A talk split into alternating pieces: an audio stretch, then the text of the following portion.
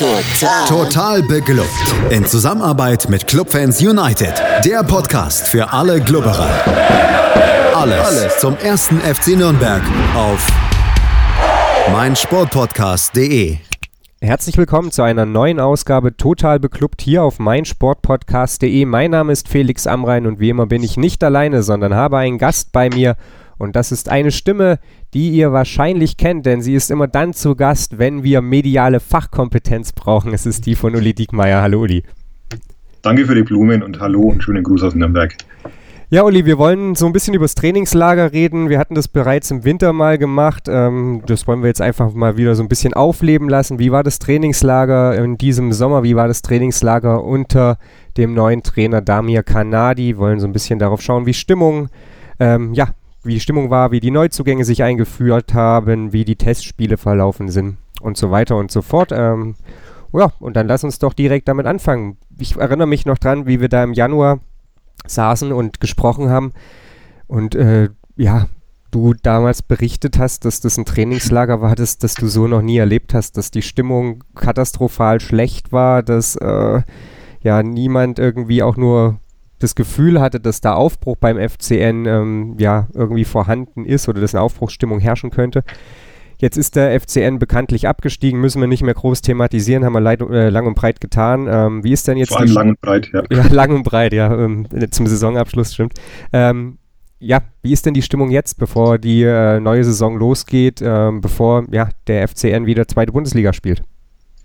Das ist ganz lustig, weil ich im Trainingslager auch gefragt wurde von Fans, die dabei waren, ja, danach, wie empfindest du denn das Trainingslager? Haben dann auch das Wintertrainingslager angesprochen.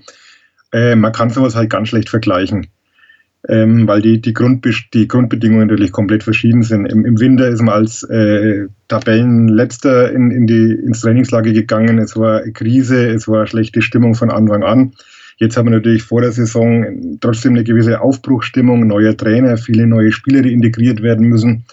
Also da ist schon äh, ganz andere Grundbedingungen, sage ich mal. Es steht eine neue Saison vor der Tür, jeder will sich beweisen. Insofern war die äh, Rahmenbedingungen auf jeden Fall ganz anders und die Grundstimmung auch ganz anders, das muss man auf jeden Fall sagen ist es aber quasi nicht so, dass du das Gefühl hattest, dass da jetzt schon so ein gewisser Erfolgsdruck irgendwie lastet, weil natürlich Nürnberg als Absteiger gleich wieder potenzieller Aufstiegskandidat ist ähm, und dass sich das irgendwie bemerkbar gemacht hätte?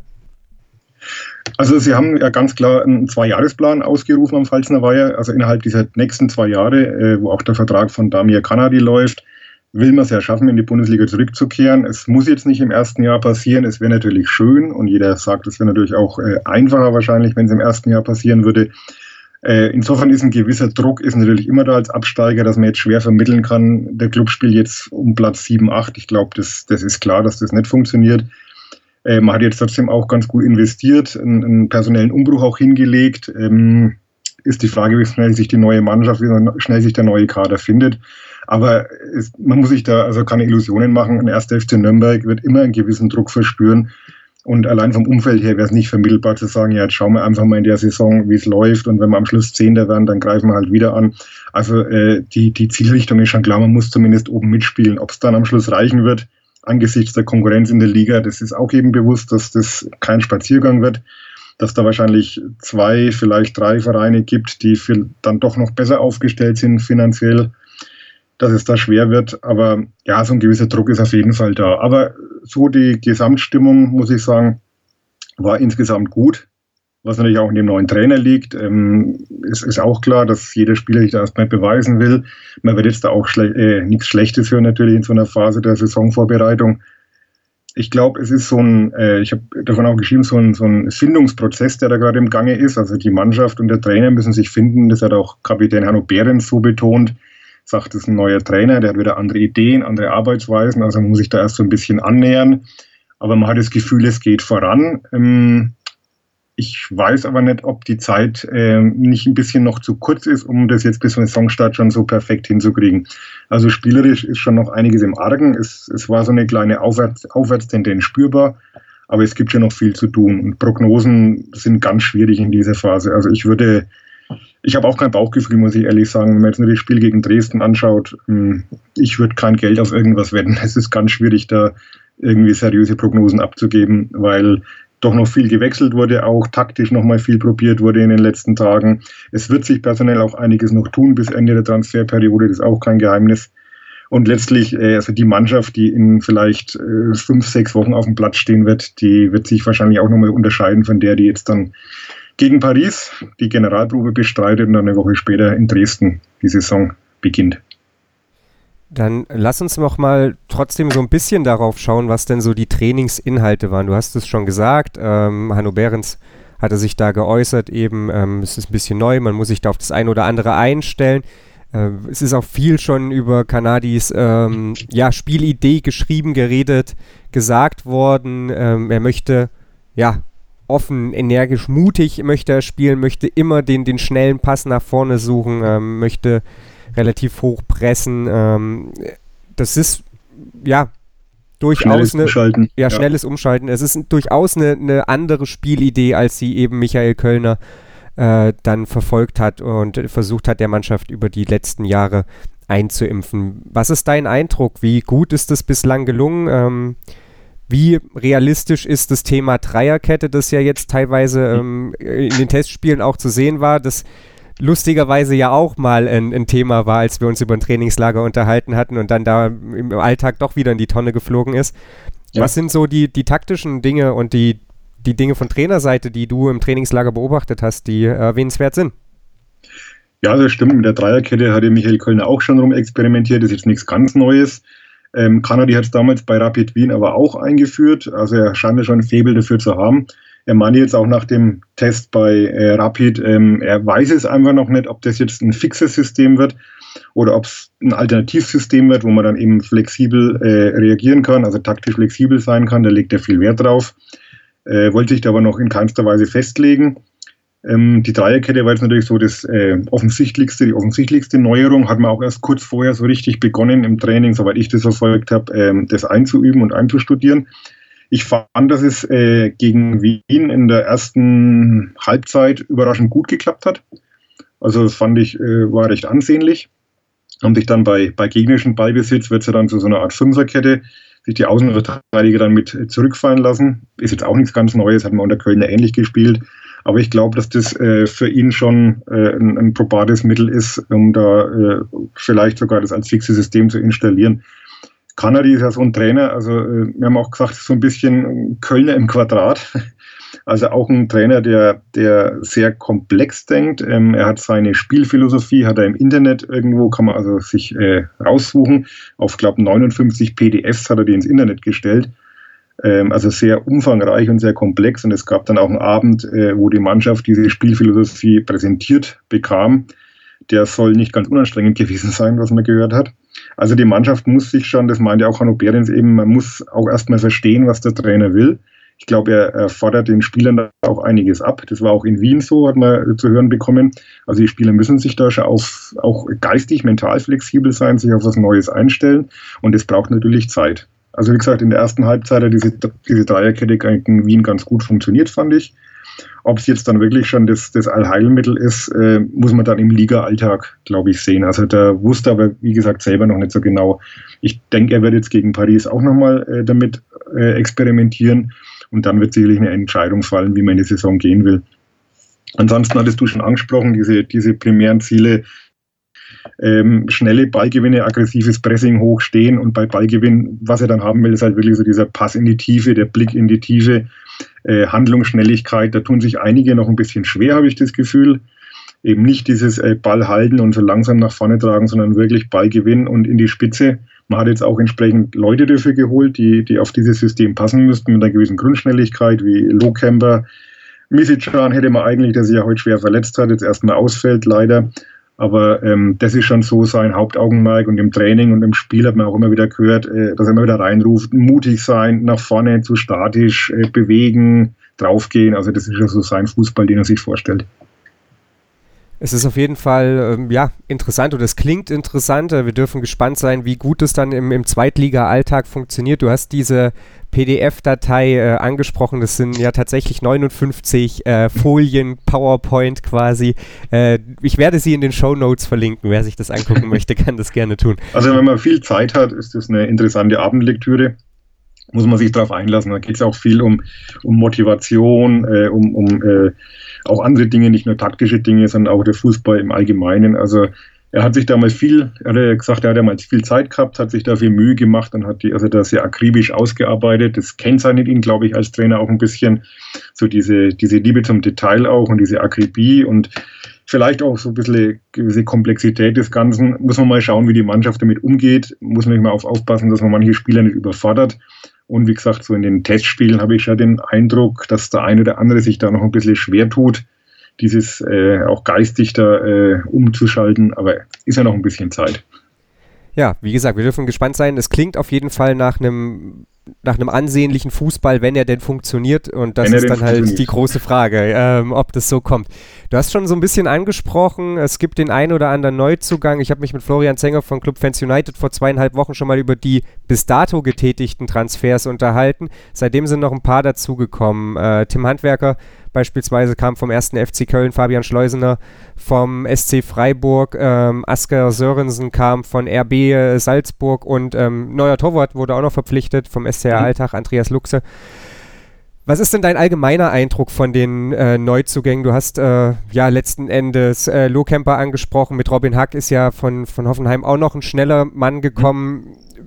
Wie, wie schätzt du die Chancen der jeweiligen Neuzugänge ein? Wer hat bislang schon im Training ja äh, so ein bisschen ein, ein, ja, einen Stempel hinterlassen? Wer hat oft mit der ersten Riege trainiert? Auf wen ähm, ja, müssen wir uns Augenmerk beim Auftakt in Dresden wahrscheinlich richten? Also einfach mal von der weg sagen, war der im Trainingslager dann auch immer wirklich als Journalist die Gelegenheit, sich mal in Ruhe mit den Spielern mal hinzusetzen, ein bisschen zu plaudern. Und das ist wirklich auffällig, dass bislang durch die Bank alle Neuzugänge wirklich, äh, also charakterlich, was man jetzt so auf erste Gespräch feststellen kann, natürlich, man kann in die Menschen jetzt reinschauen, aber das sind wirklich gute Jungs. Also muss man echt sagen, da ist keiner dabei, der jetzt irgendwie komisch rüberkommt. Äh, es sind bodenständige, äh, intelligente Spieler auf den ersten Eindruck, wie gesagt. Also da glaube ich, hat man auch wirklich Wert darauf gelegt, so ein bisschen den, den Charakter mit reinzubeziehen. Ähm, von den Trainingseindrücken, ähm, ja, Sörensen macht einen sehr guten Eindruck, hat jetzt auch, glaube ich, nicht umsonst schon gleich dann in, in Wien von Anfang an gespielt, kann ja Viererkette, kann Dreierkette spielen, bringt äh, eine gewisse Grundschnelligkeit mit, obwohl er mit 1,92 oder 1,91 relativ groß ist, aber äh, hat eine gewisse Schnelligkeit, was man in dem Spielsystem von Kanadi eben auch braucht für den Spielaufbau von hinten. Also dem, glaube ich, kann man zutrauen, dass er diesen Sprung schafft. Ähm, Sorg macht auf rechts auch sehr gut, ist ein bisschen ein anderer Spielertyp als Valentini. Äh, ich finde er sehr dynamisch, ist, ist kleiner, dadurch auch sehr dribbelstark. Ist jetzt in den Testspielen auch mal ein zwei, drei Mann vorbeigezogen. Ob das nicht in der zweiten Liga so funktioniert, muss man sehen. Aber er bringt eine gewisse Dynamik mit, hat eine Routine mit 29 Jahren. Also da bin ich mal gespannt auf der rechten Seite, wer dieses Duell für sich entscheidet. Das kann wirklich spannend werden. Auf links Handwerker muss ich sagen, bislang solide, keine Bäume ausgerissen, ist jetzt auch noch nicht so lang da. Aber der hat jetzt auch ein Jahr in, in äh, Holland äh, erste Mannschaft gespielt, fast jedes Spiel gespielt. Also ist sicherlich auch jetzt nicht nur gekommen, um, um da Backup zu sein, wobei ja angeblich noch jemand kommen soll für die linke Seite. Aber ich glaube, äh, man kann mit ihm halbwegs beruhigt in die Saison gehen. Man hat auch nicht zu vergessen mit Fabian Nürnberger, einen jungen Mann hinten dran, der das auch teilweise wirklich sehr gut gemacht hat schon. Also auch ein spielintelligenter Typ ähm, auch sehr, sehr durchaus selbstbewusst, das Auftreten. Also da kann man sagen, da kann man auch mal ein Auge drauf haben, da könnte was heranwachsen. Also mit den beiden hätte ich jetzt keine Bauchschmerzen in die Saison zu gehen, falls sich nichts mehr tun sollte. Ja, wen haben wir noch? Dovidan ähm, ist normalerweise gesetzt, ist er sehr flexibel im Sturm, kann hängende Spitze spielen, kann er auf den Außen spielen, kann auch mal im zentralen Mittelfeld ein bisschen die Fäden ziehen, sehr kreativer Spieler. Hat es jetzt, soweit ich gesehen habe, noch nicht so ganz rübergebracht, was er kann. Aber er hat ja in Heidenheim in den letzten zwei Jahren bewiesen, auch torgefährliche Spiele. Also der dürfte auf jeden Fall gesetzt sein. Dann haben wir den Robin Hack. Der hat äh, ein bisschen Pech gehabt. Der hat einen Magen-Darm-Infekt im Trainingslager gehabt, war dann ein bisschen außen vor. Konnte auch gegen Wien, äh, war nicht im Kader, konnte nicht mitspielen. Also der wird sich wohl erst noch ein bisschen gedulden müssen. Auch ein talentierter, junger, schneller Spieler. Aber den sehe ich jetzt erstmal noch ein bisschen in der zweiten Reihe. Schleusener wird noch brauchen, wahrscheinlich September, bis er seine äh, Verletzung, also er hat einen Schienbeinbruch gehabt, äh, bis das richtig auskuriert ist. Der hat aber eigentlich überall funktioniert, wo er war, überall seine Tore gemacht. Natürlich zweite Liga, Sandhausen, okay, aber zehn Tore, glaube ich, waren es, ist auch alle Ehrenwert. Also ist auf jeden Fall ein interessanter Spieler, weil er auch ein untypischer, ungewöhnlicher Spieler ist. Hat es selber ein bisschen geschildert, seine Karriere. Hat sich da durch die Ligen nach oben gearbeitet, jedes Jahr so ungefähr eine Liga höher. Und das merkt man ihm auch an. Also der weiß, wovon er spricht, ist sehr geerdet, sehr bodenständig. Ähm, da bin ich gespannt, wie der sich entwickelt. Bei Luxe ist klar, das ist die Nummer zwei oder denke ich mal Nummer zwei hinter Martina. Mit Patrick Land wird er sich um die Nummer zwei streiten, aber ich gehe mal davon aus, dass er die Nummer zwei wird, nachdem Patrick Land ja auch in der vergangenen Saison die Nummer drei war und er ist jetzt nicht jünger geworden. Ja, und dann haben wir fast alle durch. Habe ich einen vergessen? Low Camper? Nö, wir haben, denke ich, alle. ja, Low Camper, Low Camper, Low Camper, ja, ja. Genau, also auch finde ich äh, gute Ansätze, hat in den Testspielen gezeigt, äh, mit seiner Schnelligkeit, dass er da auch diese, diese Lücken findet in der Abwehr, schön in den Rücken der Abwehr stoßen kann mit seinem Tempo. Ist allerdings, glaube ich, nicht der große Torjäger. Das ist vielleicht so ein bisschen Manko momentan allgemein noch, dass man den generell noch nicht so ganz sieht. Also sie haben sich zum Beispiel gegen äh, Bischofshofen, Regionalligist, schlechter Regionalligist in Österreich, also muss man auch nicht schönreden. Das war jetzt kein, kein ähm, Gigant als Gegner. Aber da haben sie sich wirklich in der ersten Halbzeit lang fünf, sechs, sieben hochkarätige Chancen rausgespielt. Auch zwei davon Lohkemper, zwei schön vorbereitet für Palacios. Da fehlt momentan noch so ein bisschen der, der Vollstrecker vorne. Das könnte momentan noch das größte Problem sein. Zumal ja auch in den, wenn man sich die Testspiele anschaut, drei Tore haben Abwehrspieler gemacht in den letzten Spielen jetzt. Markreiter gegen Wien, dann äh, Lukas Jäger zweimal als Innenverteidiger. Also in der Offensive äh, fehlt noch ein bisschen die Durchschlagskraft. Das ist meiner Meinung nach noch so das Generalproblem momentan. Ja, dass Felix Lohkemper kein Goalgetter ist, äh, das haben wir ja schon aus Magdeburg erfahren. Insofern ähm, ja, müssen wir ihn vielleicht an anderen Dingen äh, statt an Toren messen. Äh, soweit erstmal die Eindrücke von Uli Diekmeyer aus dem Trainingslager. Wir werden uns gleich über die Spieler unterhalten, die ja schon vorher beim ersten FC Nürnberg unter Vertrag standen und dann nochmal so ein bisschen auf die Testspiele blicken. Und äh, Uli hat zwar schon gesagt, er hat kein richtiges Bauchgefühl, aber ich werde da nochmal nachhaken. Hier gleich auf meinsportpodcast.de. Die komplette Welt des Sports. Wann und wo du willst. Einzigartige Augenblicke. Einmalige Momente. Aus dem Hintergrund müsst ihr anschießen. Unvergessene Emotionen. Andreas Thies präsentiert das Spiel meines Lebens. Höre jetzt alle Geschichten auf meinsportpodcast.de. Die komplette Welt des Sports. Wann und wo du willst. Der Knappencast mit Fabian Kukowitsch. Der Podcast zu den Königsblauen. Jede Woche neu auf meinsportpodcast.de. Zurück hier bei Total Beklubbt auf meinsportpodcast.de. Mein Name ist Felix Amrein und bei mir zu Gast ist immer noch Uli Diekmeyer von der Nürnberger Zeitung. Uli, Du warst im Trainingslager, hast uns gerade eben schon ein bisschen deine Eindrücke über das Training unter Kanadi, unter, äh, ja, über die Stimmung im Trainingslager, über die Neuzugänge informiert. Ähm, lass uns mal jetzt auf die Spieler schauen, die beim ersten FC Nürnberg schon unter Vertrag standen. Da gab es drei Namen, die immer wieder auch gehandelt wurden, dass sie den Club vielleicht verlassen. Ähm, und ja, letzten Endes jetzt trotzdem alle drei da sind. Äh, einer davon ist Michael Ishak, da wurde viel geredet, viel geschrieben. Äh, ja, aber jetzt sieht es so aus, als würde er letzten Endes doch wieder als Stürmer Nummer 1 in die Saison gehen. Also muss sagen, ich habe von äh, Michael Ishak nie irgendwie, ich hatte nie das Gefühl, dass er weg will. Also das äh, war so ein bisschen eine Mediensache teilweise. Ich weiß auch nicht, was der Verein plant. Da muss man auch immer ein bisschen vorsichtig sein. Vielleicht, äh, ja, ich will nicht sagen, wollen sie ihn loshaben. Das, das will ich jetzt nicht rein interpretieren. Aber vielleicht hat man da mal gewartet, ob, ob ein gutes Angebot kommt. Ich weiß es nicht. Aber von Ishak selber hatte ich jetzt nie das Gefühl, dass er weg will. Er hat sich da immer relativ klar positioniert, eigentlich schon nach dem Abstieg. Dann auch nochmal, als das Gerücht mit, Gerücht mit Griechenland aufkam, glaube ich, da hat er auch relativ schnell sich gemeldet. Ich glaube, via Bildzeitung war das und hat klargestellt, dass es ihm in Nürnberg gut gefällt. Also ich gehe ich geh eigentlich davon aus, dass er bleibt und dass er dann wahrscheinlich auch erstmal gesetzt ist, weil eben auch äh, Schleusener, der für die Position am ehesten in Frage käme, frühestens im September eine, eine Option sein kann. Adams Relak, äh, mögliche Alternative, ist ja auch noch äh, verletzt. Der braucht noch. Der braucht noch. Der war auch nicht im Trainingslager dabei. Also so ein Kreuzbandriss, das dauert dann eben doch ein bisschen. Ich glaube nicht, dass er auch so vor September, Oktober hier sein Comeback geben wird. Und Kreuzbandriss ist das Stichwort des Tages, ja. leider Gottes. Äh, du hast es vorhin schon mal angesprochen. Virgil Misicjan äh, war jetzt in den Trainingsspielen äh, in, oder in Testspielen, auch in den Trainingsspielen wahrscheinlich, ähm, oft eben in, in der ersten Elf zu finden, hat da ja seine Position auf dem Flügel gehabt. Hätte wahrscheinlich auch ganz gute Chancen gehabt, aber jetzt würde dem ersten FC Nürnberg lange fehlen, hat sich in der Vormittagseinheit am Donnerstag das Kreuzband gerissen, dazu noch das Innenband im rechten Knie angerissen. Also das klingt nach langer, langer Pause. Ähm, das war ja auch so jemand, der, der weggeschrieben wurde, ein Stück weit auch, den vielleicht auch so mancher Fan gar nicht mehr sehen wollte. Teuer eingekauft im letzten Jahr, wenig Leistung letzten Endes gesehen.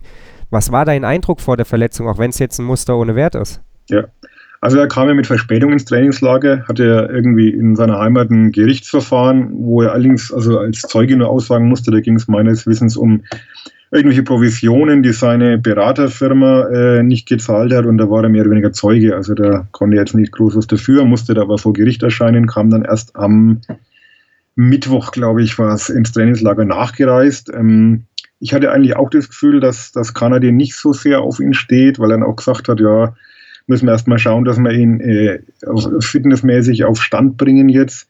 Habe mich dann auch gewundert, dass er gegen Wien in der Anfangself stand, war jetzt nicht unbedingt damit zu rechnen und muss sagen, er hat eigentlich sehr positiv überrascht, weil er wirklich sehr engagiert war, hat sich also auch Bälle geholt aus der Abwehr, ist mit zurückgegangen, was man ihm oft ein bisschen vorgeworfen hat, so die Defensive zu vernachlässigen.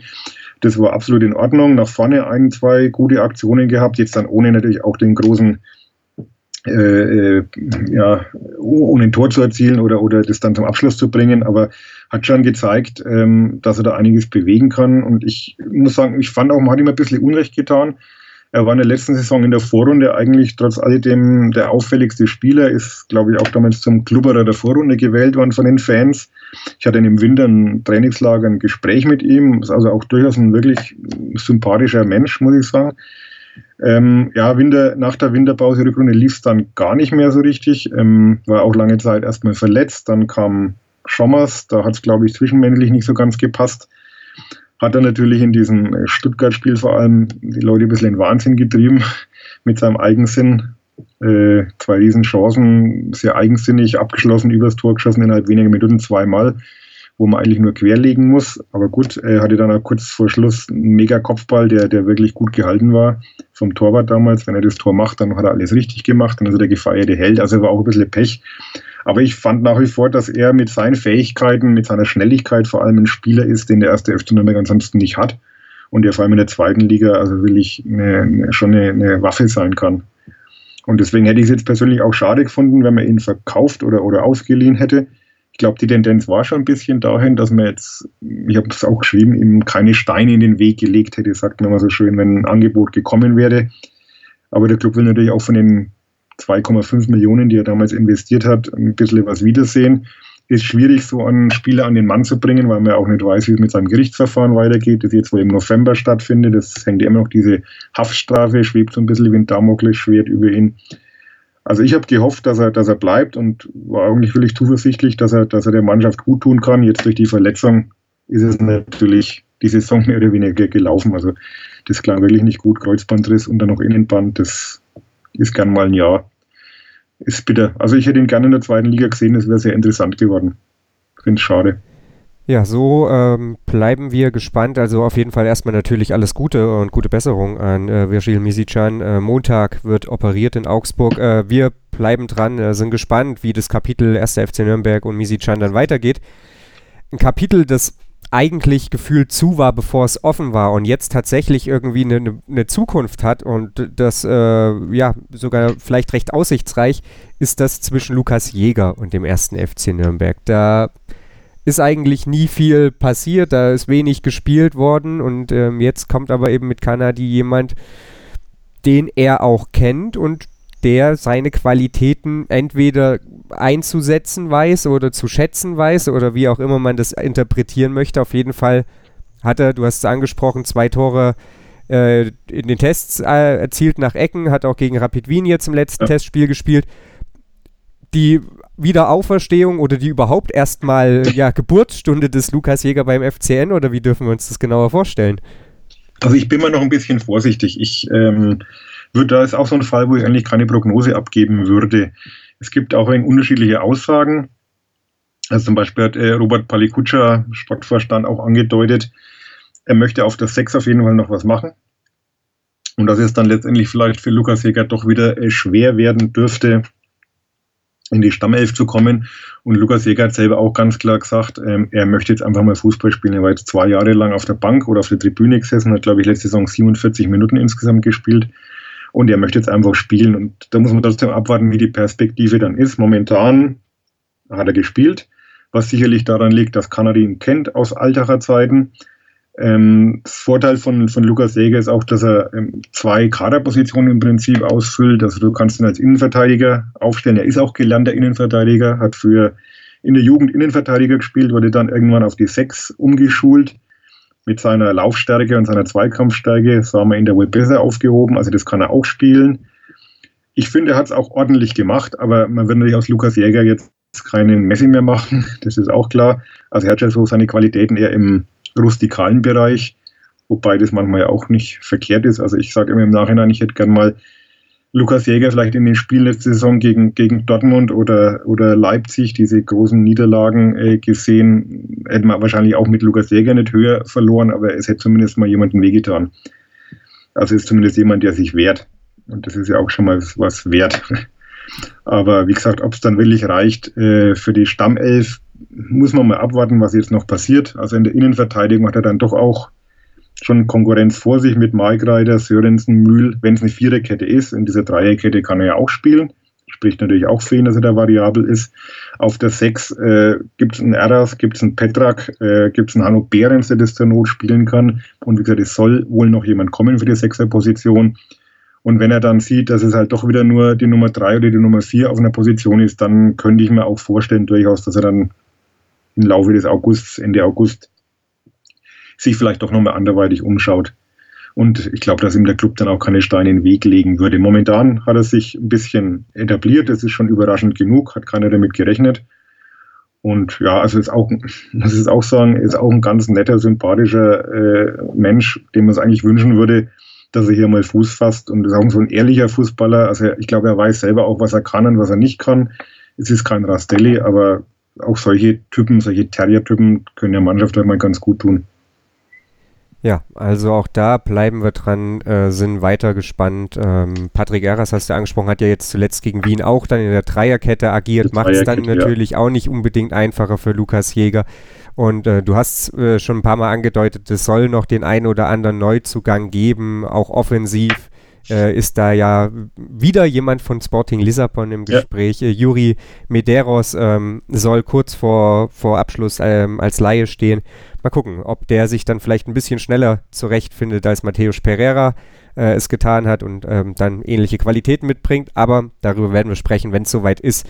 Lass uns Kommt mal. natürlich auch darauf an, ob der Trainer einfach auch den Mut hat, ihn zu bringen. Ich bin ja bei Pereira auch immer noch der Meinung, äh, es darf kein halbes Jahr dauern, um so einen Spieler in eine Mannschaft zu integrieren. Klar muss man dem das defensive Arbeiten beibringen, das hat man in seinem ersten Spiel in Bremen gesehen, aber das kann kein halbes Jahr dauern. Wenn ich so einen Fußballer habe mit solchen äh, Fähigkeiten, die kein anderer im Kader hat, darf es eigentlich nicht so lange dauern, bis man dem zum Laufen bringt. Aber wie gesagt, das ist alles vorbei, müssen wir nicht mehr in der Vergangenheit äh, reden. Aber wie gesagt, ich glaube, äh, Medeiros, wenn der ähnliche Qualitäten hat, man muss ihn halt einfach auch spielen lassen und dann kann das auch was werden. Ich kenne den Spieler aber nicht, ich habe auch heute davon gehört. Portugiesischer U21-Nationalspieler, 25 Jahre alt, glaube ich, Sporting Lissabon, also klingt gut. Müssen wir mal schauen, vielleicht wissen wir morgen mehr in der, in der Personalie.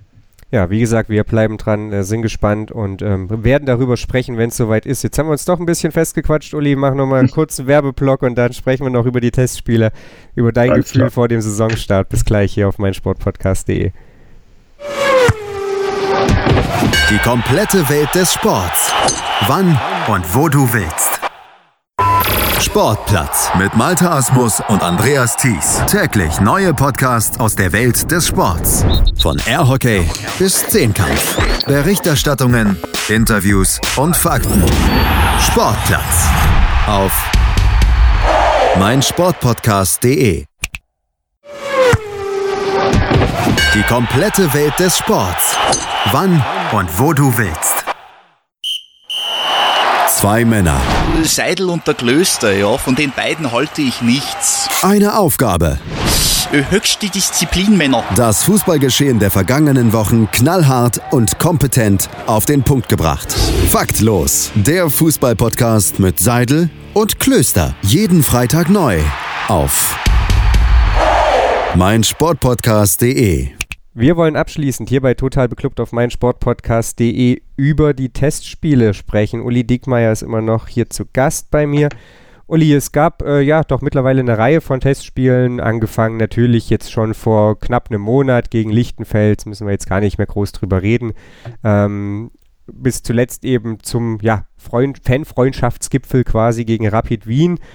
Äh, da ging es am Ende 2 zu 1 äh, für die Wiener aus. Ähm, du hattest auch vorhin schon mal gesagt, Bischofshofen, davor also ein bisschen so die, die niederklassigeren Gegner. Ähm, der FC Basel war aber wiederum auch Gegner. Da gab es zwei sehr unterschiedliche Halbzeiten, 0-0, erste Halbzeit 4-0 am Ende des Endergebnisses. Gibt es irgend so einen gewissen Trend, äh, den, den du mitgenommen hast, ein paar Erkenntnisse aus den Testspielen, die äh, ja, die den gemeinen FCN-Fan vielleicht ein bisschen weiterbringen beim Blick in die Glaskugel, der uns ja dann irgendwie nächste Woche bevorsteht, bevor es gegen Dynamo Dresden geht. Ja, mit Testspielen halt immer so eine Sache. Wie bewertet man das Ganze? Es ist wirklich schwierig. Einerseits wissen wir alle, wenn du nächste Woche in Dresden gewinnst, dann interessiert alles andere niemanden mehr. Dann war alles richtig, alles gut. Andererseits geben gerade solche Tests dann doch schon so ein bisschen auch äh, ja, so fürs Bauchgefühl oder, oder gehen so ein bisschen Tendenz, die man erwarten kann. Und das ist momentan noch ein bisschen das Problem, dass es spielerisch schon noch hakt. Das, was ich auch vorhin gesagt habe mit der Zeit. Ich hätte so das Gefühl, noch ein, zwei Wochen mehr Vorbereitung hätte nicht geschadet, um eben diese, diese Automatismen, diese, diese Vorstellung des Kanadi-Fußballs dann noch ein bisschen mehr bei den Spielern äh, in die Köpfe zu bringen.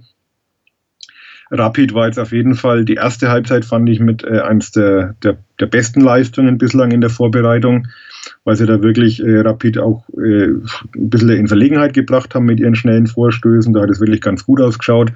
Auch in Führung gegangen durch eine Standardsituation, was man im Trainingslager auch sehr akribisch geübt hat. Also das war auch kein Zufall. Auch die zwei Jäger-Tore, das waren ja auch zwei Eckbälle, zwei Kopfbälle von Jäger dann. Also das ist schon auch äh, Ergebnis einer, einer gewissen Detailarbeit, die da gerade vollzogen wird und ähm, wie gesagt kein Zufall.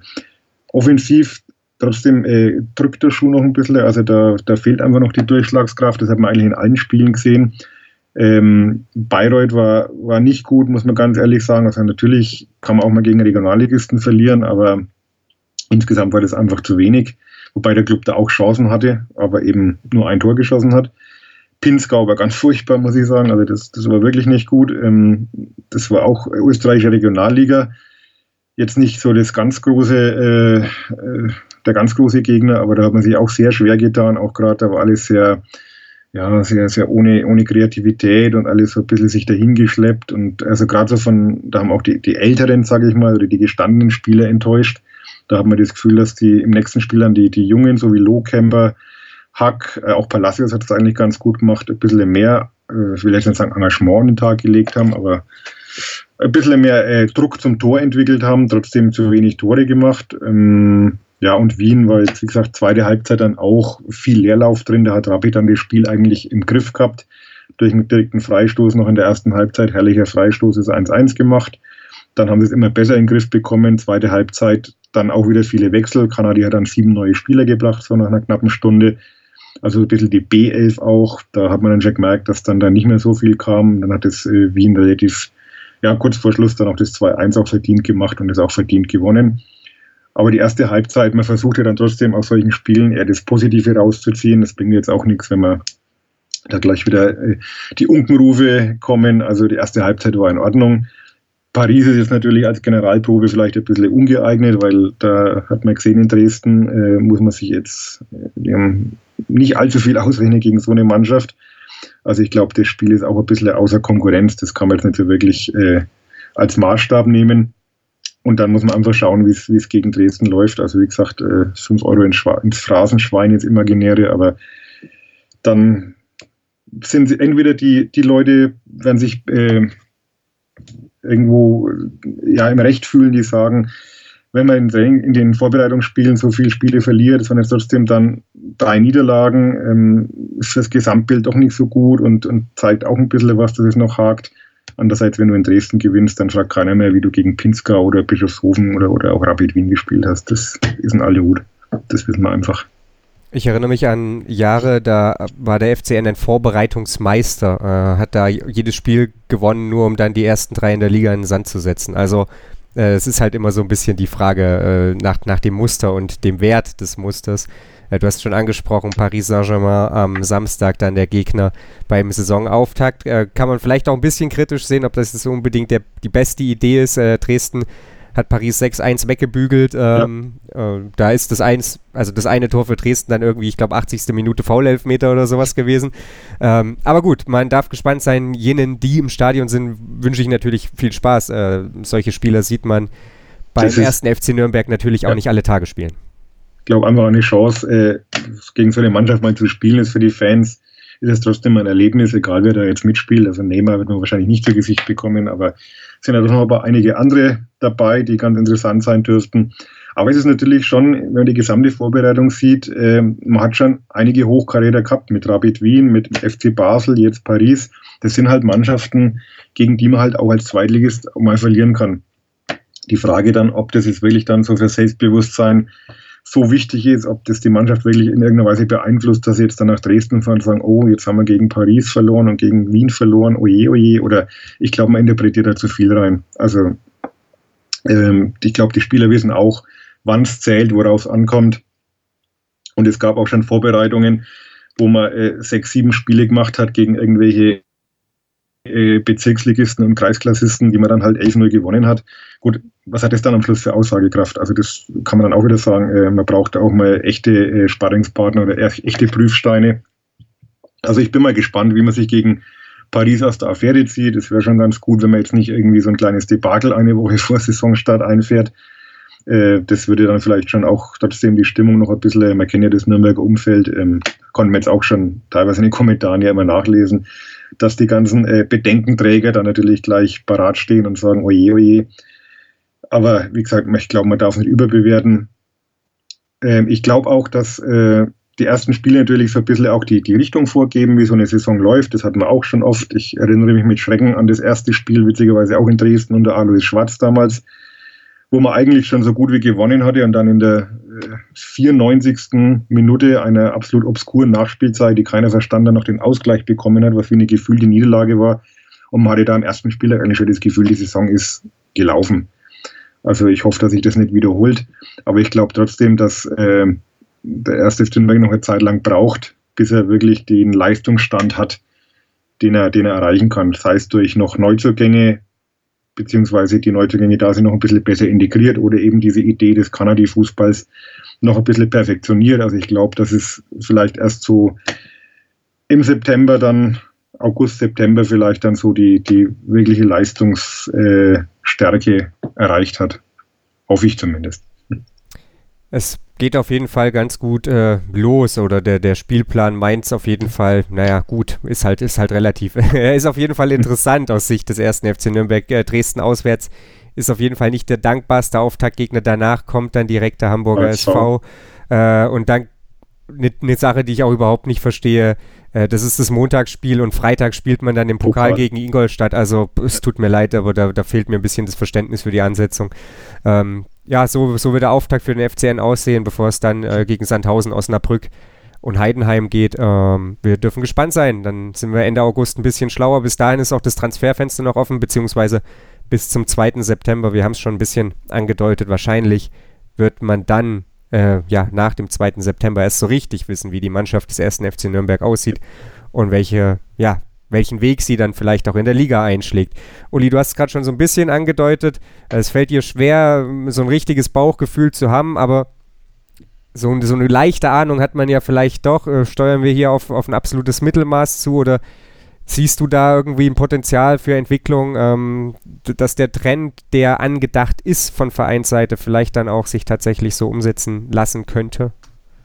ist wirklich ganz schwierig. Also was jetzt der personelle Umbruch ist ja doch größer, als man vielleicht erwartet hat. Also das muss man schon sagen. Ich glaube, er wird aber auch in gewisser Weise forciert. Also man wollte das auch ganz bewusst nach dem Abstieg, um einfach da ein bisschen frisches Blut reinzubringen. Ähm, kann, kann richtig sein. Also ich glaube, von der alten Mannschaft werden am Schluss nicht mehr so viele übrig sein. Ähm, das muss man abwarten. Also man läuft, auf der einen Seite ist es auch ein gewisses Risiko. Man hatte eine sehr äh, gut funktionierende, auch wenn es in der Bundesliga nicht gereicht hat, aber trotzdem eine gut funktionierende, harmonierende Mannschaft. Die ist natürlich ein Stück weit jetzt auseinandergebrochen mit den Abgängen auch von so Leuten wie Leibold oder, oder Löwen. Äh, die tun natürlich weh, auch so für das Gesamtgefüge. Ich habe aber das, was ich vorhin auch schon angedeutet habe, das Gefühl, dass da wirklich äh, gute, gute Leute dazugekommen sind, also auch die, die von, von, von der Teamfähigkeit her einfach sich gut integrieren in diese Mannschaft und da durchaus eine neue Mannschaft bilden können. Es hilft zunächst immer nur in der Vergangenheit zu leben, also man muss jetzt auch nach vorne schauen, man braucht neue Impulse, neue Reize und ich glaube, die haben jetzt auch personell gesetzt und wie gesagt, es werden wohl noch, wenn man dem Herrn Palikutscher glauben kann, eher noch zwei, drei neue kommen. Es werden auch noch Spieler den Verein verlassen, das ist auch kein Geheimnis. Dass so Spieler wie Palacios oder Fuchs oder Kevin Goden äh, momentan in den Planungen keine große Rolle spielen. Und äh, da wollte man sich jetzt nach dem Trainingslager auch zusammensetzen, äh, die, die Eindrücke besprechen Trainer, Sportverstand, Kaderplaner und dann den entsprechenden Spielern äh, relativ deutlich sagen, dass es vielleicht für sie besser wäre, sich ein neues Betätigungsfeld zu suchen. Also da wird sicherlich auch noch einiges passieren. Und da muss man mal schauen, wie schnell diese neue Mannschaft zusammenwächst. Ähm, wie gesagt, von den Personen her bin ich äh, recht zuversichtlich, dass es passt. Äh, man muss schauen, wie schnell die Mannschaft mit diesem äh, Trainer zusammenwächst. Wie gesagt, es ist auch kein einfacher Trainer, das muss man auch sagen. Also er, er fordert viel von der Mannschaft. Er ist ein ganz anderer Typ als jetzt Michael Kölner, das kann man ganz schwer vergleichen. Also man muss sich erstmal darauf einstellen. Er hat eine klare Idee, was er will. Er hat überall Erfolg gehabt, außer bei Rapid Wien, wobei Rapid Wien halt auch ein spezielles Pflaster ist. Das muss jetzt nichts bedeuten, aber er hat eigentlich überall bewiesen, wo er gearbeitet hat, dass er, dass er eine Mannschaft zusammenstellen kann und da erfolgreich arbeiten kann. Also man darf wirklich gespannt sein und ich würde keine Prognose abgeben, ob die Saison jetzt super oder furchtbar wird, aber ich würde die Prognose abgeben, dass es eine interessante Saison wird. Das glaube ich, kann man auf jeden Fall sagen. Ja, dann äh, bin ich noch ein wenig mehr gespannt. Uli, wir hören uns spätestens dann nach dem Wintertrainingslager wieder, dann wissen wir, in welche Richtung es dann wirklich geht. Äh, ich bedanke mich bei dir, dass du uns ähm, ja, ein bisschen mitgenommen hast ins Trainingslager ähm, im Sommer des ersten FC Nürnberg und uns deine Eindrücke geschildert hast. Äh, vielen Dank dafür. Ansonsten noch der Hinweis auf unser Buchgewinnspiel. Äh, bislang, so viel kann ich verraten, stehen die Chancen relativ gut, dass ihr gewinnt, wenn ihr mitmacht. Äh, dafür klickt da einfach rein auf meinsportpodcast.de und dann auf den Reiter Gewinnspiel. Und dann seht ihr es auch schon. Alles, was wir von euch wissen wollen, ist euer schönstes Erlebnis mit dem ersten FC Nürnberg. Und dann wandert das in den Lostopf und wird dann am Montag ausgelost. Da sind wir dann auch wieder zurück. Äh, da schaue ich dann nochmal so ein bisschen mit meinen Gesprächspartnern von Total Beklubbt und Clubfans United auf die anstehende Saison. Wie ist die Erwartungshaltung? Ähm, wie ist die Meinung von außen äh, bezüglich Neuzugängen, Trainer und so weiter, was wir bislang so mitbekommen haben? Und ja, dann sind wir auch schon fast soweit. Dann geht's los gegen Dynamo Dresden. Da wird es dann natürlich nächste Woche auch noch ein Gegnergespräch geben. Also dann sind wir wieder richtig da für euch hier auf meinsportpodcast.de. Bis dahin, bleibt uns treu. Total. Total beglückt. In Zusammenarbeit mit Clubfans United. Der Podcast für alle Glubberer.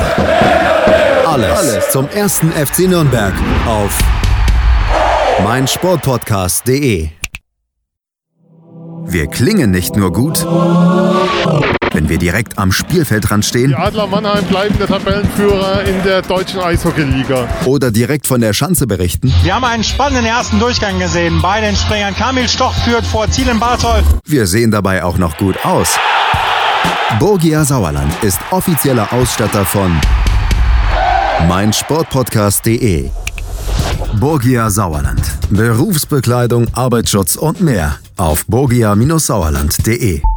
Ich habe mich natürlich schockverliebt, weil die war wirklich ganz, ganz klein. So begann die Mensch-Hund-Beziehung zwischen Christina und Tierschutzhund Frieda. Und wie es danach, nach dem ersten Moment der Verliebtheit, so weiterging und welche Klippen es danach zu umschiffen galt, das hört ihr in der neuen Ausgabe von Iswas Dog, dem Podcast für harmonische Mensch-Hund-Beziehungen. Iswas Dog mit Malte Asmus.